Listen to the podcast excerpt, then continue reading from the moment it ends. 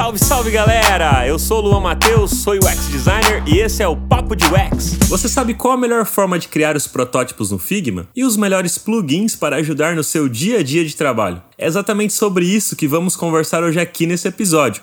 E para bater esse papo com a gente, eu convidei um amigo meu que mora também aqui no interior paulista. Ele tem mais de 20 anos de experiência com design, trabalha como wide designer sendo na Simplifica e é criador de conteúdo no Instagram. Salve, salve, William Lima. Fala, Luan, beleza, cara? É um prazerzaço estar aqui, cara, batendo esse papo com você. E bora lá, vamos, vamos trocar uma ideia aí, falar sobre essa parte de protótipo no Figma, sobre como é que é esse mundo de design, essa loucura toda. Ah, valeu, Will. Eu que agradeço você por ter aceito esse convite aí com a gente. E galera, para quem quer aprender UX design com lideranças de grandes empresas como Nubank, EdTech, Boa Vista e descobrir na prática erros e acertos dessas grandes empresas digitais, então você tem que conhecer agora a Terra, que é uma escola referência em educação no mercado digital e que já foi reconhecida pelo World Economic Forum e pelo Google for Startups por sua metodologia, inovação educacional e impacto positivo na vida das pessoas. Aproveita o incentivo que eles estão dando para todo mundo que está ouvindo aqui de 714 reais, e você vai conseguir aprender com as melhores práticas e metodologias de UX design do mercado. Acesse aí o site da Terra ou você pode também clicar no link que estará disponível aqui na descrição desse episódio e receber aí esse descontaço que a Terra está dando para gente. Muito legal, né, galera? Will, conta para gente um pouco quando e como que você começou aí a sua carreira como designer, tem mais de 20 anos na área, então eu acredito que tem bastante história aí para contar. Eu acho que é, que é bacana o pessoal te conhecer um pouquinho, saber dos desafios do começo, como que você focou nessa questão de UI, porque Hoje em dia, muita gente está mais focado na, no UI, principalmente para a área de tecnologia, do digital, mas a gente sabe, principalmente aqui para nossa região, que isso é difícil, né? Para quem às vezes está nos ouvindo e mora em grandes capitais ou em cidades maiores, é mais tranquilo essa questão de ir para a área de UI. Mas para a gente que é aqui do interior paulista, né, dessa região aqui, José Bonifácio, que eu moro, você é em São José do Rio Preto, que é pertinho aqui da minha cidade, a galera sempre foi mais focada em panfleto, fazer outdoor você fazer às vezes uma arte para impressão digital ali para fazer uma fachada de uma loja e como que foi para você ali também ir para esse caminho do do wide design? Cara, é, eu bem, minha história lá eu comecei mesmo no mercado lá em 2001, cara. Quando eu comecei trabalhando, fazendo panfleto, cartazes, fazia muito cardápio, cara, porque era uma era uma linha assim, tipo aquele clientezinho chegava tal, e falava, não, vamos fazer uma artezinha aqui boa. Então, comecei nessa pegada, aí dali eu comecei a vir em 2003, mas eu comecei a ter mais interesse em ver a questão dos sites, entender como é que funcionava esse visual, mas sempre pautado na parte visual mesmo. E aí comecei a fazer uns projetinhos por fora, pegava um sitezinho simples para fazer. Não sei se você vai lembrar essa brincadeira aí, cara, 2001, 2003. Cara, eu iniciei fazendo uma espécie de um front-end montando o site ali dentro de um front page, cara. A galera que tá ouvindo aí, só quem tem 30 e poucos anos de idade aí que vai saber o que é um front page. A maioria do pessoal nem sonha. E, cara, Aí começou a pegada de, ó, vamos fazer um sitezinho para uma pessoa, um site para outra. Geralmente eram páginas estáticas, muito simples, muito básico. A discussão que você tinha numa reunião com o cliente é se ia ou não ia colocar o contador de visitas no site. Então, era uma linha assim que foge totalmente do que você imagina hoje, porque para quem não sabe, né, o, o Analytics hoje, né, que é um padrão que todo mundo conhece, antigamente você tinha um contadorzinho de visita dentro do site que ficava girando um reloginho quantas vezes alguém entrava. Bem, e ali, daquele meio desse mundo, eu comecei a trabalhar em um projeto particular, de um, na época de um cara que tinha um portal de, de notícias lá, e dessa parte eu fui conhecendo alguns brothers aí em agências e me chamaram para trampar numa agência. Aí eu vim para a área mesmo de entender o que, que era um site mais, com mais detalhe, com mais riqueza, entender processo é, com o cliente, como é que funcionava. E dali, cara, de 2005 mais ou menos para frente, começou onde a minha escala começou dentro das agências. Aí era projeto institucional, passou a pegar alguns e-commerces ali, até que chega 2010, cara, onde vem a compra coletiva. Aí eu fui trabalhar numa agência que trabalhava só com compra coletiva. Aí comecei a me especializar com a parte de e-commerce,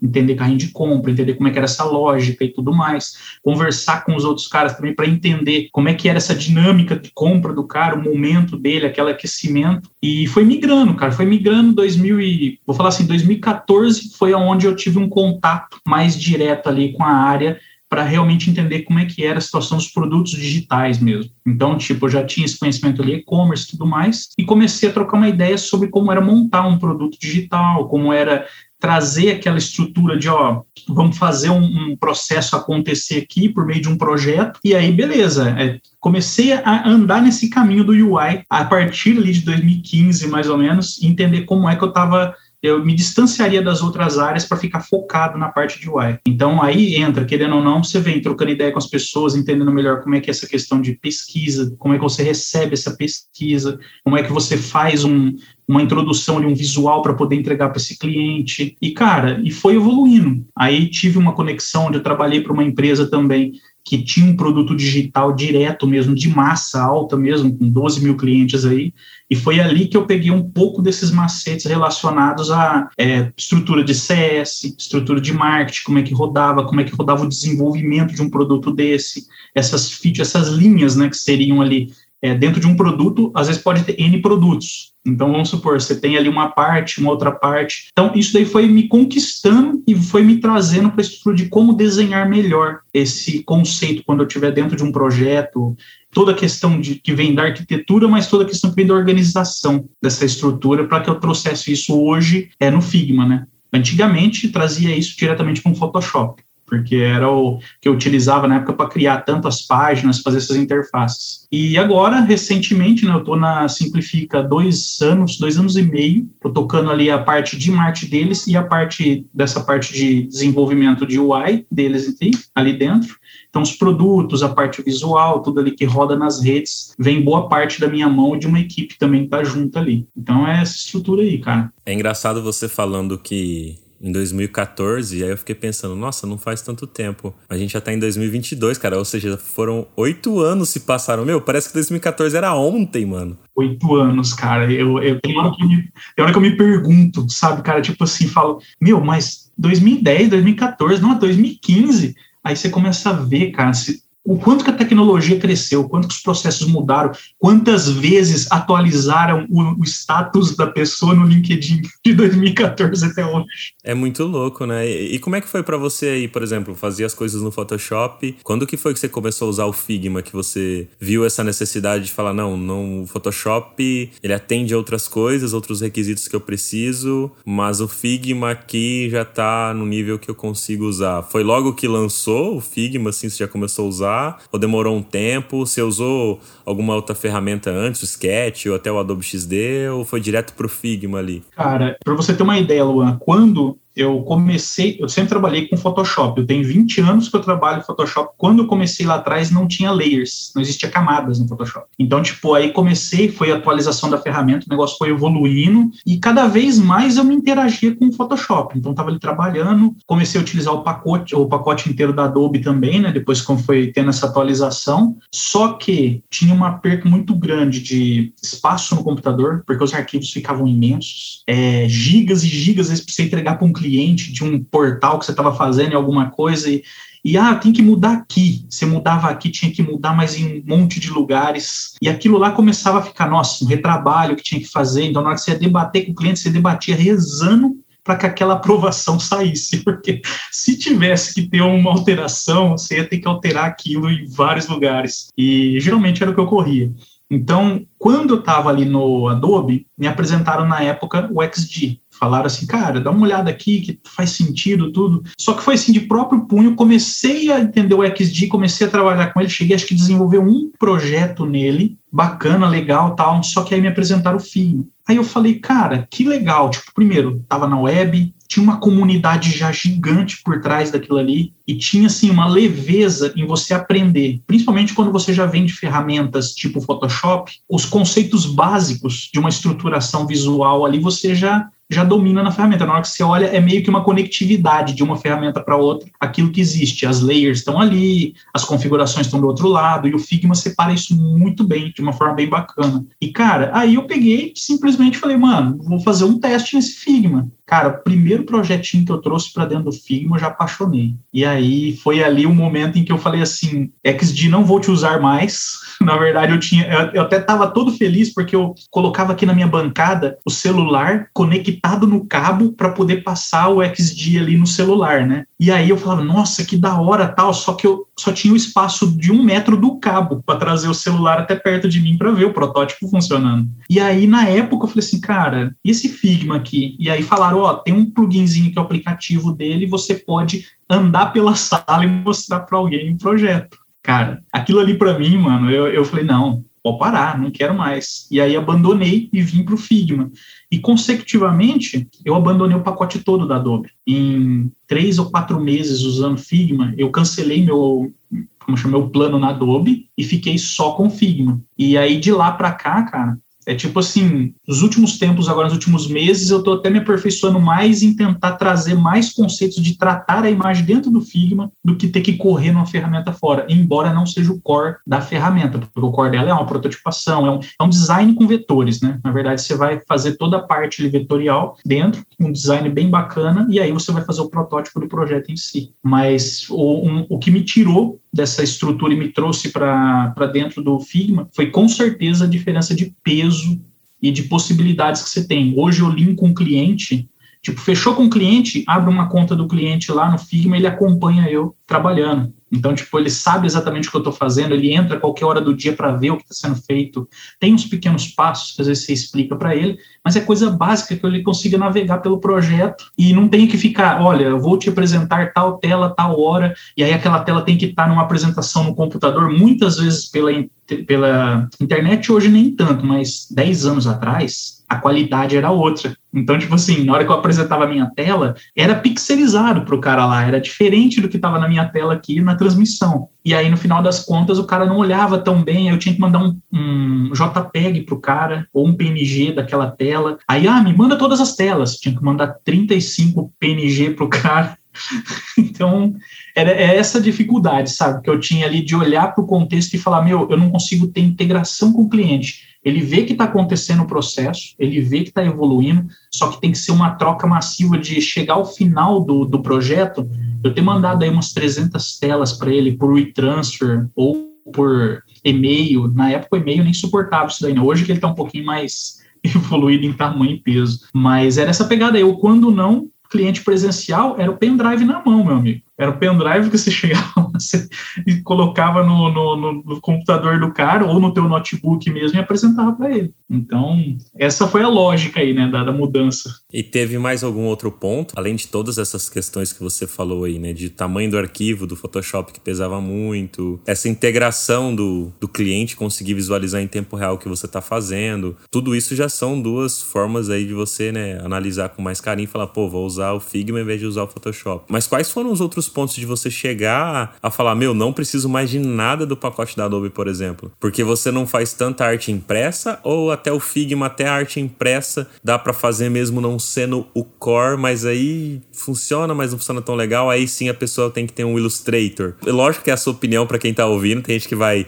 discordar, tem gente que vai concordar, é normal, galera, para quem tá ouvindo, mas é a opinião do Will, né? O que, o que ele trabalha é o dia a dia dele, né? É, eu, eu, vou, eu vou ser bem sincero, cara. O que acontece é, Luan, é, primeiro, vamos pensar em core de produto. Porra, o Figma não é para impresso tira, já tira de letra. A galera tá numa uma movimentação na internet de nossa, cara, vou fazer uma identidade visual, vou fazer não sei o que, não sei o que. Esquece que você vai fazer tudo dentro do Figma, meu amigo. Você vai criar aquela identidade, você vai ter todos os processos, vai criar documentação, os manuais lá dentro, bacana. Só que você precisa do Illustrator para você fazer um, uma saída de AI que vai trabalhar com o CMYK correto da tua cor, para que chegue lá na, na, como chama, nas impressões, lá dentro da gráfica, com uma assertividade que brilhe os olhos de quem está lá na frente do computador. Porque se você criar dentro do Figma e mandar para a gráfica, você rodou. Você vai ter sérios problemas ali com essa questão de cor, bater. E outra, o arquivo que é liberado pelo Figma é um RGB, né? Então, tipo, o CMYK em si ali, ele está num outro contexto. Então, é bacana? Precisa. Eu acredito que quem trabalha com a parte gráfica hoje, é necessário, mais do que necessário, você utilizar o Illustrator do que um Figma. É, pontuando diretamente, no entanto, que tem N processos que eu crio hoje dentro do Figma para mostrar para as pessoas que dá para ser feito, só que eu levo 50 processos para fazer, no Illustrator em 10 eu faria, entendeu? Então, assim, é, é são produtos diferentes para áreas diferentes. O Figma, ele vem com contexto focado nessa situação de você trabalhar uma prototipação, de você trazer um design e tal, só que a galera migra um pouco dessa ideia para o design em si mesmo. Não, cara, vamos trabalhar aqui uma identidade visual, vamos fazer um banner que depois eu posso exportar ele para fazer uma fachada de uma loja. Cara, é, eu acho que é cada um seu quadrado. Na mesma situação que quando eu brinco com tratamento de imagem, eu deixo bem claro, vou brincar com o que o Figma me oferece, que é o quê? Um blend mode para me fazer uma mesclagem de camada, é um jogo de iluminação que eu vou trabalhar ali, são aqueles pequenos filtros que ele tem quando você dá dois cliques em uma imagem, que ele vai aparecer contraste e tal, não sei o que, que é só aquilo. Eu não tenho um, um divisor de camadas como eu tenho ali dentro do, do, do Photoshop, eu não tenho uma estruturação correta por cores e tudo mais. Cara, quando olha para tratamento de imagem, é Photoshop. Quando olha para identidade visual, é Illustrator. Quando olha para uma criação de design e prototipação, é Figma. Para mim, é, é, eu divido bem essa casta, explico isso muito bem para clientes e para pessoas que me perguntam porque a galera tem muito essa vibe hoje, principalmente por causa da é, revolução de cursos que estão tendo na internet, tem muita aquela facilidade de falar, cria seu logo aqui dentro, que não sei o que, não sei o que. Mano, se o logo teu for especificamente para trabalhar digital, não, não vou fazer cartão, não vou fazer camiseta, não vou fazer impresso, não quero um flyer. É aquele e-commercezinho meu, eu nunca vou usar em outro lugar esse logo. Beleza, pode fazer no Figma. Bateu, fica perfeito. Agora, se o cara chegar e falar, hum, migão, vou ter que fazer o um impresso ali agora. Então, você já lembra de ter um adicional para ele de que você vai ter um custo para desenvolver a parte no AI no Illustrator. Então, é, são setores, né? Aí é forma de negociar, mas esse é um dos contextos que eu falo. Cada programa ainda é no seu quadrado. Tem que tomar muito cuidado na hora de você achar que dá para falar assim, chupa Adobe, manda ver, não quero nem saber mais, agora é só fim. Não é bem assim, né? Não é bem assim. É, eu recebo perguntas, cara, mas você usa só Figma para fazer o que você faz? Eu uso só Figma. Eu não uso Adobe, eu nem tenho pacote Adobe instalado em nenhum dos meus computadores. Mas eu também não pego projetos que são relacionados ao pacote Adobe hoje. Igual a identidade visual, eu já negocio, eu tenho um parceiro que faz a parte do AI, eu faço a documentação dessa parte toda dentro do Figma. Então, seja, a, a criação, a estruturação é aqui, só que o AI é, é desenvolvido lá no Illustrator e também para você preencher um pacote que é correto. Ó, em 2005, o Luan, mais ou menos por aí, 2000, 2005, quando eu fazia os panfletos, flyers, cara, é, se eu chegasse com um arquivo .ps lá do Photoshop na gráfica, eu apanhava uns três dias sem parar, entendeu? Porque o cara falava, é Corel, é Corel, CD é Corel. Aí eu falava, mano, mas eu não, não manjo muito Corel aqui, não sei o que, não pode ser um...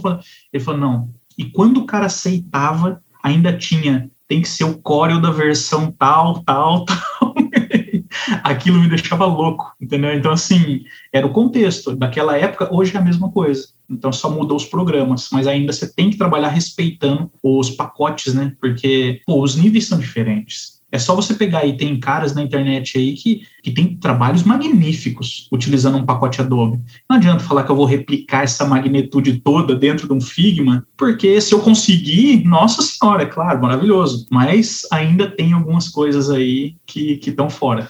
ainda tem que mudar muita coisa. Propósitos diferentes, né, Will? Igual você está explicando, né? Tipo, você não pega projetos que dependam desses tipos de programa. Você pega projetos que, com essa ferramenta Figma, você consegue resolver e tá tudo bem. E bola para frente. A, a galera só tem que ter essa consciência de saber, pô, o martelo é para eu martelar e a chave de fenda é para eu parafusar. Simples assim. Então, quando eu, que eu preciso martelar, eu vou usar o martelo. Quando eu precisar parafusar, vou usar uma chave de fenda. Lembrando, né, Luan, a gente sempre vai ter uma melhoria dessas ferramentas, que sempre vem acontecendo. O Figma, uma das vantagens é o quê? Plugins. É, é uma escola que está entrando no mercado aí, que as empresas e desenvolvedores estão vendo que é um mercado bacana e cada vez está tendo uma evolução mais de desenvolvimento de plugins nessa ferramenta. Então, o que acontece? Tem tendências que pode ser que algumas empresas ou desenvolvedores tragam alguns plugins novos nos próximos meses ou ano voltados para tratamento de imagem. Então, talvez trabalhe mais uns filtros, faça mais algumas coisas do tipo e tal. Assim como também a gente vê uma evolução aí da galera com no code é, tipo, desenvolvendo plugins que vai pegar um conteúdo e já jogar automático na página, para você não ter que fazer uma migração do que está dentro do Figma para um Elementor, para um Webflow, para alguma coisa. Vai dar certo? Só Deus sabe. É bom? Também só Deus sabe, porque realmente você lembra disso, acho que você participou desse mesmo movimento, quando você tinha uma imagem dentro do Fireworks lá do era do Fireworks ou do Photoshop e você ia lá com o slice e falava assim agora eu vou tirar um HTML pronto daqui. Cara na hora que caía as tabelas lá se não me engano na época era tabela ainda não era nem era tabela. tabela cara, você olhava para aquilo lá e falava, funcionou, funcionou para aquele e-mail daquela época. Mas, cara, ainda vinham algumas sujeirinhas, dependendo do tipo que você fazia, o jeito que você criava aquilo ali. O próprio Dreamweaver. No Dreamweaver você arrastava componente, cara, eu não gostava de fazer arrastando componente. Às vezes eu arrastava um componente para ver o que gerava por trás, mas só para entender o conceito. E depois, como a gente na época a gente estava aprendendo ainda sobre HTML, então era muito bom para você aprender, saber o que, que, ele criava, quando era div, como é que ele criava certinha a tabela, quando você mesclava a tabela, para mesclar, você mesclava direto pelo Dreamweaver de forma visual, você olhava o código, você entendia o que acontecia. Então você tinha uma forma até de você estudar aquilo. Mas usar mesmo que o próprio Dreamweaver gerava era horrível, porque ele gerava muito código sujo e que aquilo pesava e hoje em dia, com a questão de SEO, é pior ainda. As ferramentas que geram códigos tem que analisar com muita cautela para ver se não gera sujeira, porque isso pode prejudicar. Até às vezes pegar um template pronto de WordPress, se você não usar especificamente para blog, que eu tenho o seguinte preconceito com relação ao WordPress para quem usa não para blog. Ainda mais se você não criar um tema do zero. Se você criar um tema do zero, ainda fico de boa porque você põe o seu próprio código. Mas você pegar código pronto e você usar aquilo como site, tem muita sujeira, porque é template, e é para várias pessoas utilizarem aquela mesma, aquele mesmo layout ali, só você adaptar conteúdo. Então gera muita sujeira que isso prejudica muito a performance, é, principalmente da parte de SEO. Então eu sou a favor de WordPress para blog. Passou disso, acho que já não é legal, mas é a minha visão também a respeito disso aí. É aquela situação, né, igual você falou, como ele é uma ferramenta criada para você fazer tudo e ao mesmo tempo de qualquer forma, ele tem um pré-carregamento já pesado. Então, ou você otimiza ou você trabalha ele num formato, como você falou, criando ele do zero, ou senão você vai ter um peso de carregamentos, vai ter um problema de SEO, você vai ter uma otimização que vai ser mais dificultosa ali. E sem contar também que, vamos falar assim, né? Toda vez que você utiliza uma plataforma, isso é uma coisa que eu sempre deixei claro para todos os clientes e pessoas. Ah, você quer utilizar? Então saiba que você tem o caminho de start aqui, só que você tem o caminho da a barreira que vai estar tá ali na frente. E na hora que você chegar nela, você tem que entender que não tem, às vezes, como transpor ela, porque é um, é um modelo de negócio que a plataforma te oferece. E aí a, a, o cliente, geralmente quando era e-commerce, vinha e falava, ah, cara, mas aí eu tô precisando tal coisa, tal coisa. E ele quer reinventar aquela roda, e na maioria das vezes você tinha que expor para ele que a plataforma não suportava aquele modelo que ele queria, ou se não, buscar um desenvolvedor especializado para ele criar esse processo e aí gerar um valor maior ali no projeto. Então é, é, isso aí. Eu também não sou aquele. Eu sempre fui um fã do personalizado. Ah, é, essa é a verdade. Então, assim, Hoje eu olho para isso daí e falo, pô, tem muita coisa pronta que dá para a gente usar. Mas é igual você disse aí, especificamente para cada coisa. Se eu for num blog, o WordPress é a melhor ferramenta para você fazer a parada rodar na semântica correta e bonitinho em pau. Ah, se você vai para um site, pô, pega um templatezinho aí feito em um, como é que chama? É, Bootstrap, basiquinho aí e tal, trabalha ele ali sem problema nenhum, só que sem todo aquele peso de carregamento do WordPress por trás. HTML, CSS, JavaScript, acabou. Então, cada um com o seu quadrado. É, eu penso a mesma coisa, Will. E você estava comentando aí a respeito dos plugins. Quais os plugins você mais utiliza hoje em dia aí no seu fluxo de trabalho, que você enxerga que te facilita? Porque tem muitos como você falou, e eu acredito que até para quem está nos ouvindo pode perguntar, né? Pô, mas Qual que é um aí que, que nem você falou aí de imagens? Tem plugins para filtros de imagens? Quais outros plugins que, que facilita ali na hora que eu tô criando um protótipo para ser mais rápido ou ser mais assertivo? Eu já cheguei a olhar, tem uns que é de Loren Y, né? Que a gente vai criando e vai jogando os conteúdos ali. Apesar de a gente saber que às vezes em algum processo de criação ali não é tão útil, mas às vezes em alguns momentos podem ser úteis. Ou, ou imagens, né? Você tá criando às vezes uma galeria ali de, de notícias e, meu, ficar caçando imagem na internet para colocar ali que faz sentido. Pode ter algum plugin que você já vai clicando ali e vai colocando para você de forma automática. E eu acho que todos esses plugins, essas são facilitadores ali. É, eu utilizo, cara, muito aqui no meu dia a dia, igual quando eu trabalho principalmente com a biblioteca de ícones, eu utilizo aquele Iconify, que é um plugin que eu acho muito bacana também e que tem uma disposição aí de N é, modelos e N bibliotecas dentro dele ali. É, quando você fala imagem, uma das paradas que eu mais curto de utilizar um banco de imagens que eu gosto muito é o Unsplash, unsplash.com, que tem ele, só que ele tem um plugin no Figma, que aí você vem e vai setando. Você só faz o clique do ponto que você quer e vai integrando as imagens nele ali, sem problema algum. Cara, uma coisa que eu uso muito também é, às vezes eu preciso fazer uma remoção de fundo de alguma imagem. Aí a gente, pô, antigamente, Photoshop na veia. Hoje eu tenho que correr dessa estrutura, então o que, que acontece? Eu venho para dentro de um plugin que eu uso aqui, que é o Icons 8. Eu até fiz recentemente um post falando sobre três versões, que tem o Remove BG, tem ele, que é o Icons 8, e tem um outro, são os mais conhecidos aí no mercado, só que também as diferenças entre eles. Então tem as vantagens de você fazer uma remoção de fundo, tem, só que ao mesmo tempo tem suas particularidades ali entre um e o outro. Então, o Icons 8 é o que eu mais uso hoje entre esses plugins de fundo. E, cara, é, uso muito o Artboard também, que é para mockup. Então, você tem os mockups específicos ali é, para poder trabalhar. Vamos supor, vou fazer um, um, banner, e nesse banner tem um copo com a marca do cara, entendeu? Aí eu vou lá e trabalho exatamente nesse artboard aí para ele ter um mockup bacana com a marca dele ali, que muitas vezes o cara nem tem esse mockup. Então ele nem tem um copo ali com aquele visual. E aí eu consigo trabalhar um banner num projeto dele que tem esse visual bacana ali. Cara, uma coisa que eu utilizo muito é praticamente assim, todo dia, algum processinho que eu vou fazer, eu trabalho ele. São dois plugins que são de isometria. O Isometric, é Asometric que ele chama, e o Scaldet. A diferença entre eles é que o Scaldet ele é manual, você vai por grau. Ah, eu quero virar um grau para cá, quero virar um grau para lá, e já o Isometric ele é específico, ele vira um tanto para um lado, um tanto para o outro, então você vê aquelas folhas deitadas, às vezes uma, uma layer em cima da outra, aqueles movimentos bacana, é geralmente feito com esse tipo de plugin. Então, assim, são os plugins que eu mais utilizo dentro dessa estrutura. Tem plugins aí que você vê que o mercado fala bastante também,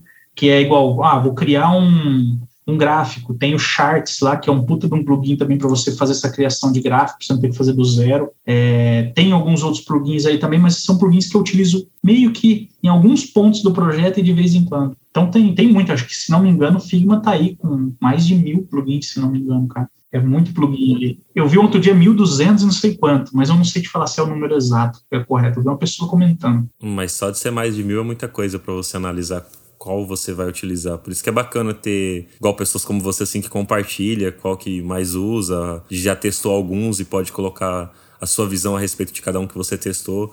E, e algum desses que você comentou aí é, são pagos ou todos são gratuitos? Todos gratuitos. Pô, legal. É tipo assim, é claro, né?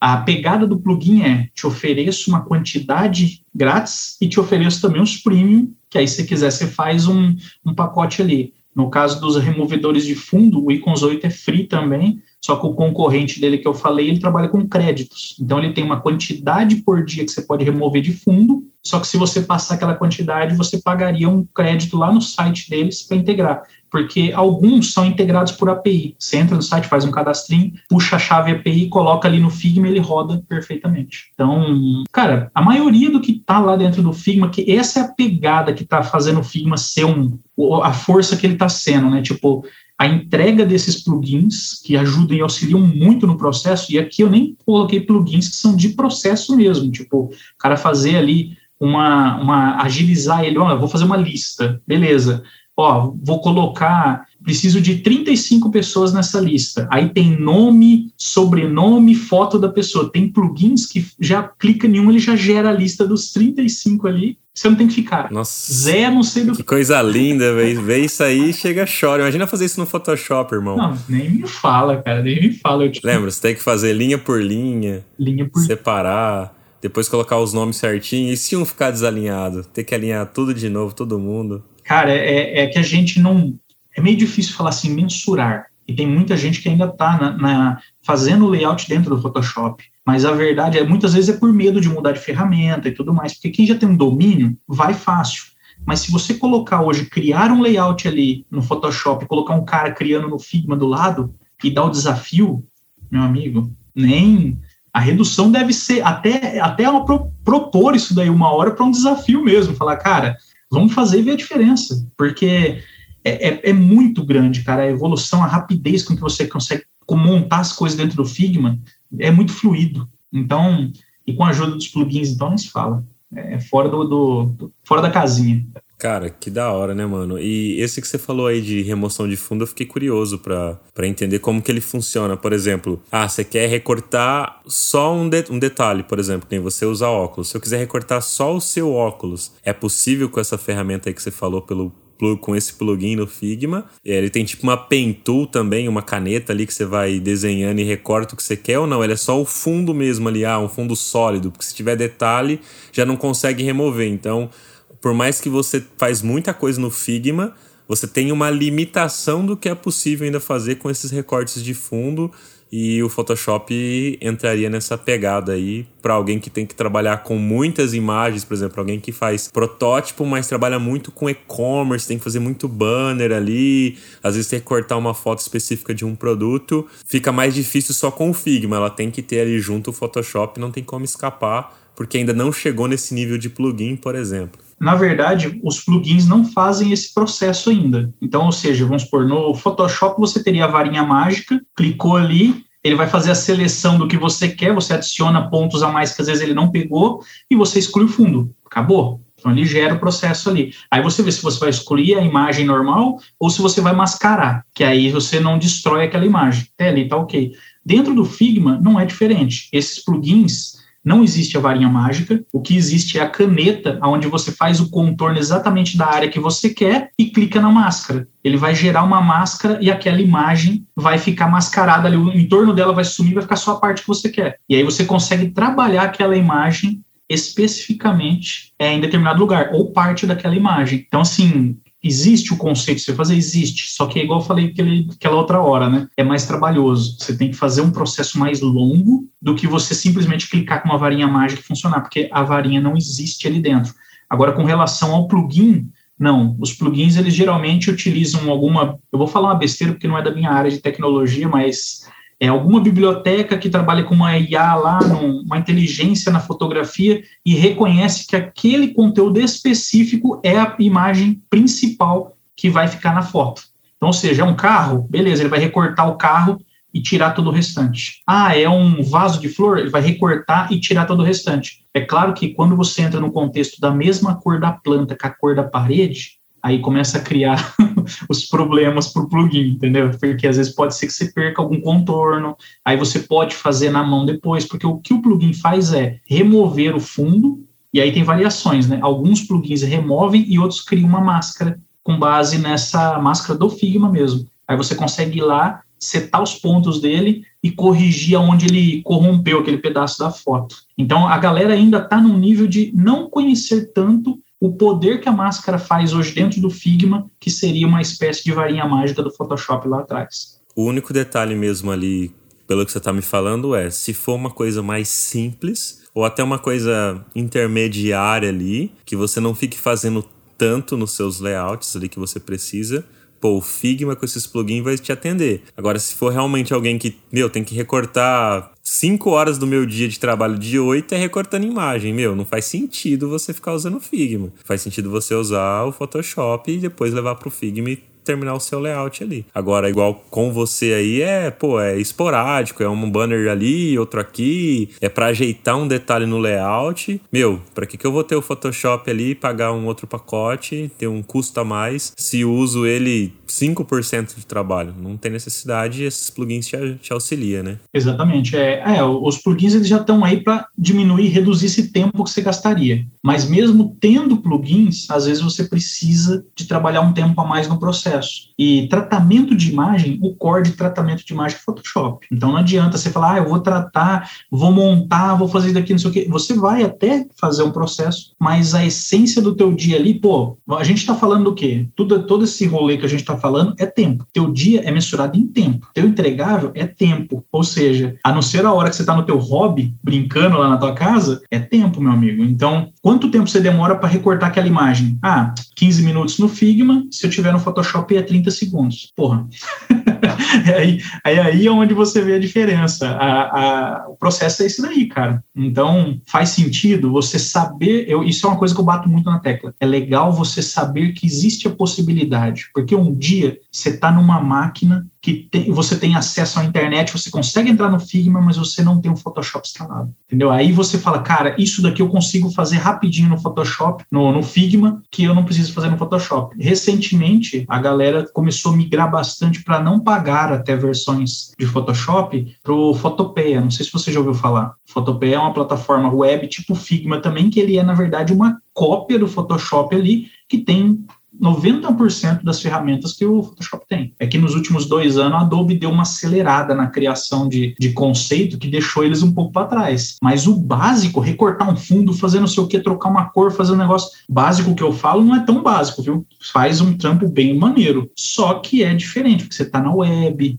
entendeu? Então, tipo, é um outro processinho. E aí isso daí sanou muitas empresas que não queriam pagar o pacote e muitos profissionais que também que muitas vezes, igual você falou, cara, cinco minutos que eu abro um fotopeia aqui, eu clico na imagem, clico na varinha mágica que existe no fotopeia, tiro o fundo, salvo a foto e põe no Figma. Aí já era, né? É, lembrando que se, se você estiver dentro do Figma, você tá com uma imagem lá com fundo branco em volta. Pô, vai lá no Blend Mode, coloca, é, só para ter uma ideia aqui, só pra gente vamos falar besteira aqui no nome. Você vai nos blend modes lá e coloca multiply, que é a multiplicação dele, cara, e ele já vai esconder toda a parte branca que está em volta da imagem, vai recortar automático. É como se fosse uma varinha mágica. Só que se você sobrepor por outras camadas, ele vai aparecer porque geralmente o desenho teu tem algum pigmento branco junto. Não é exatamente uma cor e outra cor separada. Ele puxa toda essa parte branca. Pô, que da hora, Will. E na sua visão, você acredita que falta alguma coisa ali pro Figma ainda trazer de novidade para melhorar o fluxo de trabalho aí que você faz ele no dia a dia? Tem alguma coisa que você fala, nossa, Figma, se colocasse isso aqui aí seria a cereja do bolo aqui para me apaixonar ainda mais por essa ferramenta. Porque hoje em dia a queridinha é o Figma, né? A galera, tipo, é o que mais fala, o que a galera mais comenta. Até eu entendo o motivo disso, porque a Adobe XD acabou deixando um pouco a desejar, né, cara? Tipo, em alguns pontos, assim. Então o pessoal acabou migrando mesmo, não teve jeito, né? Alguns projetos ainda rodam em, em XD por questão do pacote, né? Que meu, às vezes você tem que assinar dois programas por conta que é empresas maiores que às vezes tem que ter o pacote da Adobe por causa de uma outra área ali. Então você assina um pacote só e acaba resolvendo ali as questões. Mas eu, eu vejo muitas vantagens assim que o Figma tem em cima da, do XD ali. Eu acredito que se correr atrás dá para meio que competir um pouco ali. Mas hoje em dia tá, meu, disparado assim, não tem como competir, não. O Figma está muito avançado. Mas falta aquela cerejinha do bolo ali, Will? Então, cara, é, eu falo assim, o Figma trouxe umas atualizações recentes aí que envolve tanto a parte do auto layout, foi um, nossa, uma mão na roda para a galera aí para poder brincar, e também foi aquela estruturação do flow, né? Agora você pode ter vários flows e tal, então você faz várias situações é, diferentes ali, né, para você poder manipular. Antes você tinha um único, você arrastava para cá, para lá e utilizava ele onde você queria específico, né? Mas, cara, é, eu vejo assim, faltar tem muitos pontos ainda que dá para melhorar. É coisinha básica mesmo que você falaria assim, nossa, se isso daqui fosse desse jeito, mas aí eu tenho que realmente sentar e entender se isso é para mim, William, ou se isso é para o uso realmente de comunidade, porque tem muitos conceitos ali que eu vejo, igual você falou aí, pô, o XD ficou para trás e tal. Eu conversei com um cara um mês atrás, mais ou menos, Ele usa o XD, ele falou que deram uma evoluída na ferramenta, acho que porque também viu que o mercado deu uma fechada ali, né?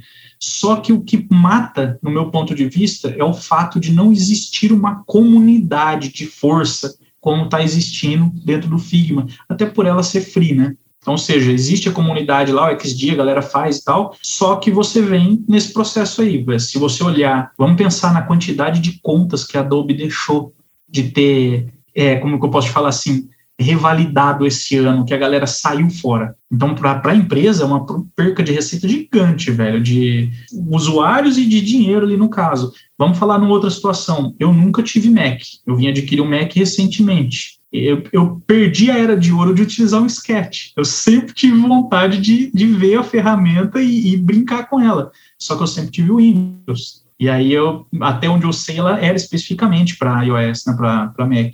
E, cara, Aí eu falava o quê, velho? Não vou poder ir para essa, vou para o XD, o XD é caro.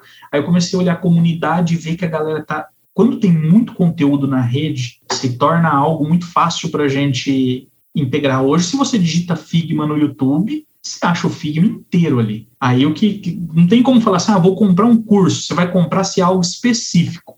Se você falar para mim que você está comprando um curso para aprender Figma, cara, se você olhar, é que você tem que ter uma, uma matriz ali na tua cabeça de como que você vai fazer todo o processo dele e tem que ter uma, como é que eu posso fazer, uma educação tua interna de realmente seguir aquela linha que você colocou. E aí o que, que você faz? Geralmente você não tem essa ideia. Então você faz o quê? Você vai lá e compra um curso, e o curso te ensina. Então é ali, o curso é aquilo, é a referência que você tem. Então, assim, olhando para esse processo hoje, eu entendo que o Figma tem muitas coisinhas a melhorar ainda, detalhezinhos básicos. Às vezes, na hora que você rasta um arquivinho para cá, ele já poderia entregar de uma outra forma para você, mas são todos processos que estão assim, no fluxo do dia a dia, que fariam você perder alguns segundos, talvez, ali, é, perder não, ganhar né, alguns segundos, talvez, e fazendo esse movimento repetitivo, você ganharia minutos no dia fácil. É, e não ter que ficar pensando, né? Um problema aí que eu vejo, tipo, ó, vamos lá, componentiza tudo componentizou tudo. Agora, opa, vamos mudar umas partes aqui.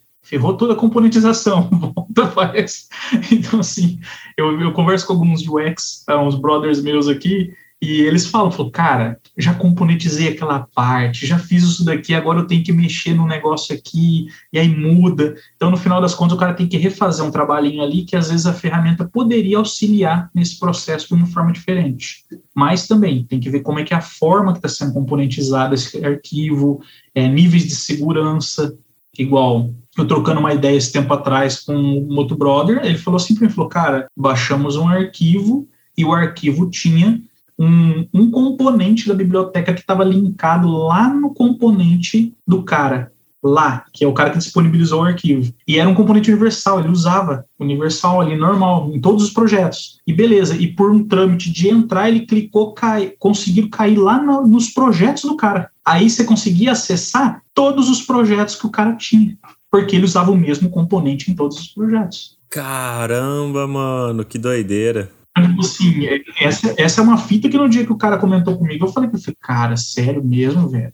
Eu preocupado com o botão share ali em cima, porque o que a galera faz é o quê? Entra, abre o projeto, isso já aconteceu várias vezes, abre o projeto, ah, que bacana, legal, não sei o quê, só que o cara esquece de clicar no share e tirar, que qualquer um pode acessar aquele link, desde que tem o link, e colocar ele só por e-mail. Então, tipo, é o básico do básico para você fazer. Abrir um Figma, meu amigo, vai lá e troca o share, porque ele vem por padrão aberto para qualquer pessoa. Cara, esse, esse detalhe aí mesmo, eu acho que a próprio Figma, né, a própria empresa podia pegar e já vir por padrão privado para todo mundo, não vir por padrão aberto para todo mundo. Parece que não faz muito sentido. É, é que eu acho que é mais, não sei se isso entra no senso ainda de, pô, toma o um link aqui, olha que da hora, não sei o quê. Só que o que acontece? Eu, quando fui iniciar o meu projeto no Instagram, tipo, falei assim, cara, vou começar a publicar sobre Figma, né? Tava até antenado. O que que aconteceu? Tava olhando um stories de um designer, pô, não vou nem falar não, mas um designer renomado aqui e tal. E, cara, vi o link no stories no celular. Eu vi assim, ele, ele filmando o stories dele aqui assim, eu vi o link passando ali normal. Eu parei, voltei o story dele, printei na minha tela, sentei no meu teclado no computador aqui digitei tudo aquela escrita na linha e dei enter. Caí dentro do projeto do cara. Meu amigo. Na hora que eu caí, eu vi que ele tava online, falei, putz, saí. Aí eu peguei, fui lá, chamei ele em box, falei para ele, falei, brother, acabei de entrar num projeto, ele falou, oh, cara, eu vi que entrou um cara estranho aqui, que apareceu lá para ele.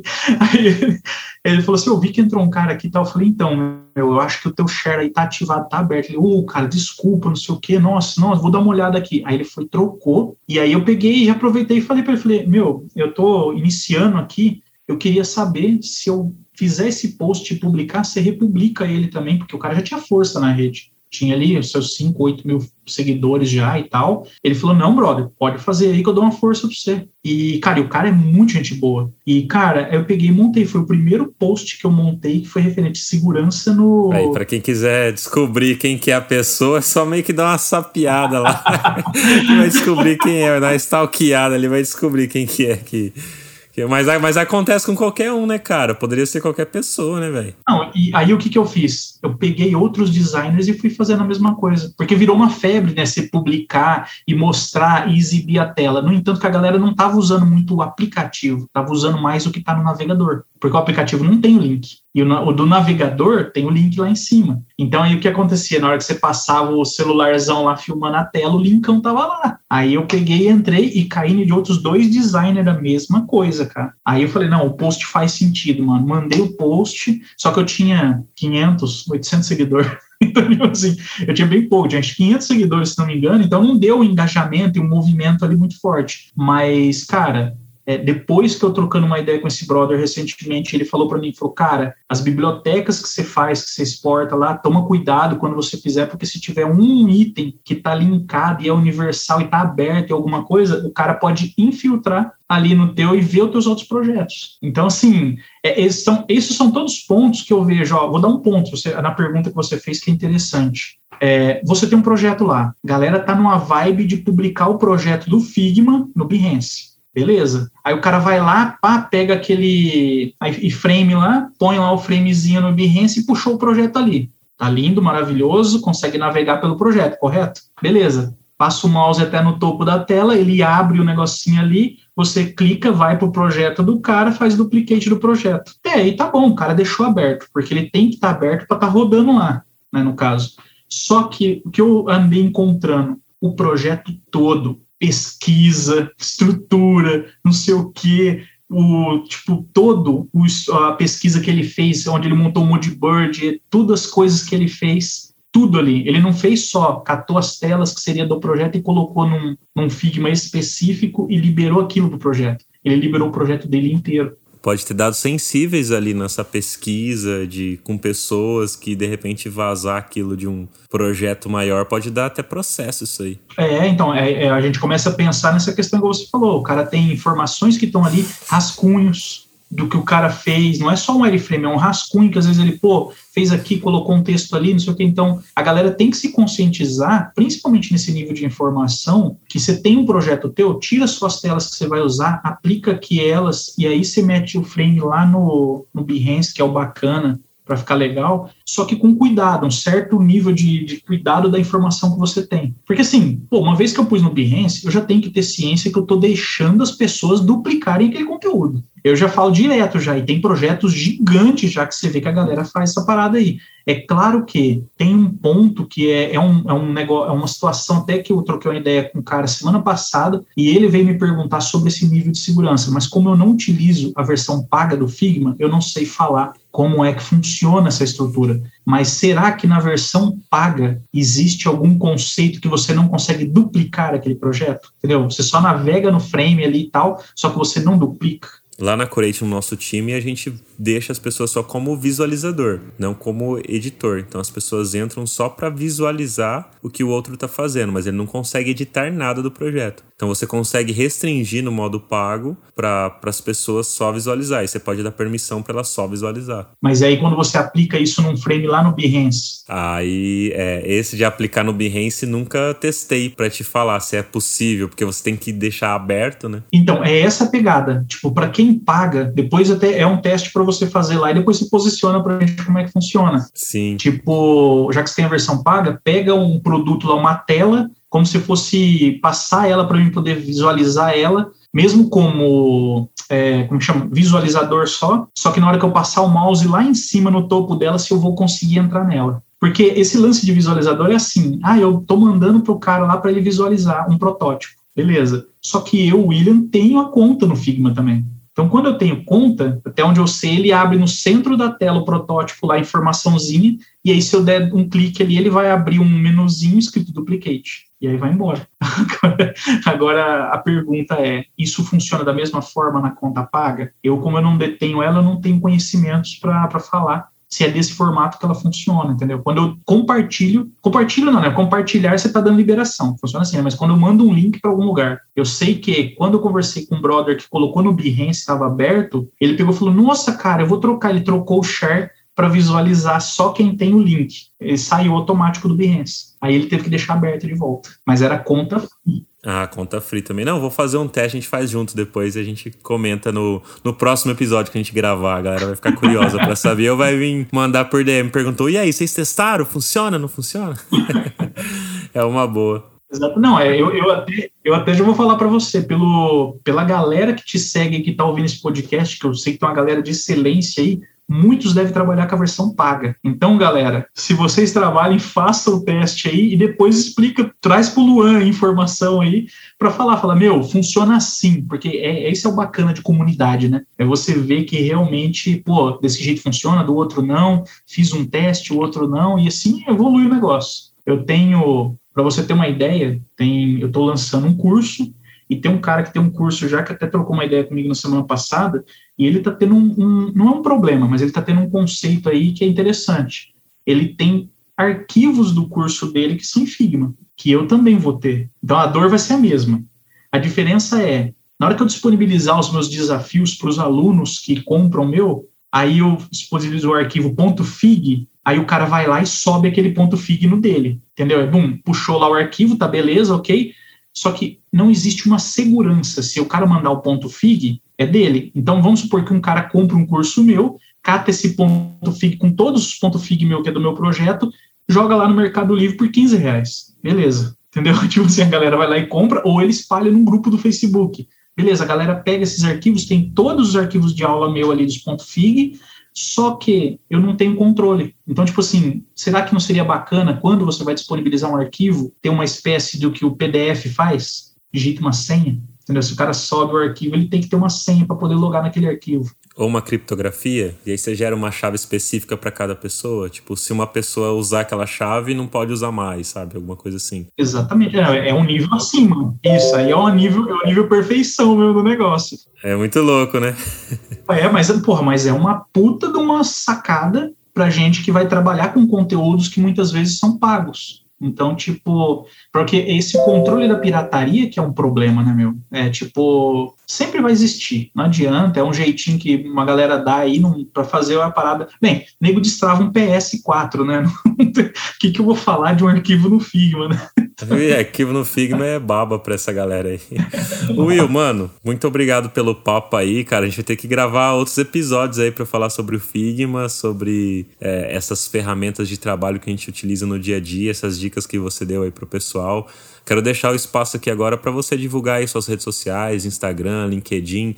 Fala um pouco aí sobre o, o seu curso também, se já tem site para galera entrar, para adquirir, como que funciona e tudo mais. Cara, para me seguir nas redes aí, pessoal aí pode seguir o ui.will com dois L's lá no Instagram. É, já tem, tem um conteúdo muito fera lá já para você que está buscando aí migrar de área, para você que já está na área e quer se aperfeiçoar. E eu estou lançando um curso agora já, já praticamente a página já está no ar, já sai para o ar agora esse curso é, que ele é focado diretamente para você desenhar no Figma, ou seja, ele traz contextos de é, aprofundamento de conhecimento em ferramentas como a caneta, com Flatten Outline Stroke, para você fazer as questões de iconografia, operações booleanas, máscara, perspectiva, isometria, iluminação e os famosos blend modes, que são padrões aí também que estão trazendo uma evolução aí dentro da ferramenta para quem quiser trabalhar principalmente com imagem mesmo. Então o curso ele é voltado, né, o curso ele tem um nome Bora pro Figma. Na verdade, é um, é um bordão que eu uso em todos os meus posts. Você vê no final dele, está lá, bora pro Figma. É uma chamada. E esse curso entra já batendo de cara e já com um foco mesmo no que? Em você criar uma imersão para você entregar tanto um post que vai para uma mídia social tua, quanto um, um, projeto final aí. É, na verdade, focado num, numa parte visual dos projetos que você pode desenvolver. Então é isso aí. Para quem quiser me seguir lá, o Instagram tá aí, também tô lá no Dribble também.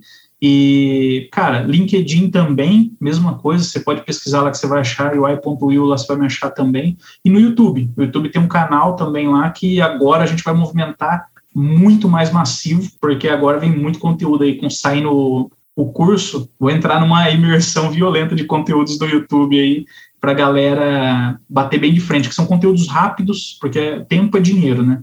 Conteúdo rápido um negócio fazer acontecer de uma forma bem bacana aí. E, cara, queria agradecer você aí, cara, pela oportunidade de estar aqui no podcast. Um, uma honra, né, cara? Porque, porra, eu acompanho você aí de tempo já e só vejo o nome fera. No dia que você falou assim, cara, quer participar? Eu falei, não, não, não. tipo assim, é pegadinha, né? Deve ter uma câmera aí. Mas é isso aí, cara. Eu tô muito feliz aí. Espero que tenha alcançado aí a expectativa aí do pessoal. E, cara, se quiserem trocar uma ideia, é só chamar na DM no Instagram que a gente tá lá. Will, eu que agradeço demais, cara, por você ter aceito aí. A gente já se conhece há algum tempo, acho que fazem dois anos aí que a gente tá se conhecemos pelo através da comunidade XDA. E, meu, você tem um conteúdo super da hora que eu vejo que você posta nas redes sociais. E nada mais justo de ter você aqui, poxa. Você também é fera junto com a galera aí que passa aí, meu. Todo mundo que eu convido aí, eu fico super feliz quando aceitam vir participar e trocar essa ideia comigo e criar mais conteúdo aí pra comunidade, que eu acho isso super importante. Então, muito obrigado de coração por ter aceito aí, dispor do seu tempo aqui pra gente estar tá gravando e batendo esse papo aí, trazendo informação pra galera. E quero agradecer também todos os ouvintes que estão acompanhando a gente, ficou até o final desse episódio aqui. Lembrando que estamos com o e-book gratuito sobre as 10 heurísticas de Nielsen. Então é só clicar no link lá da nossa bio do Instagram, deixar o seu e-mail, você vai receber esse e-book. Aproveita que você ouviu essas dicas fantásticas do Will a respeito do Figma e quando você for prototipar aí os seus layouts, já prototipar dentro dos padrões das heurísticas de Nielsen aí para ser mais assertivo na usabilidade aí dos projetos. E para quem quiser ouvir algum outro assunto ou falar mais de Figma, Figma, quiser indicar alguém para vir aqui bater um papo comigo, é só mandar também lá uma DM no nosso Instagram, papo de UX. É isso aí, valeu e até o próximo episódio.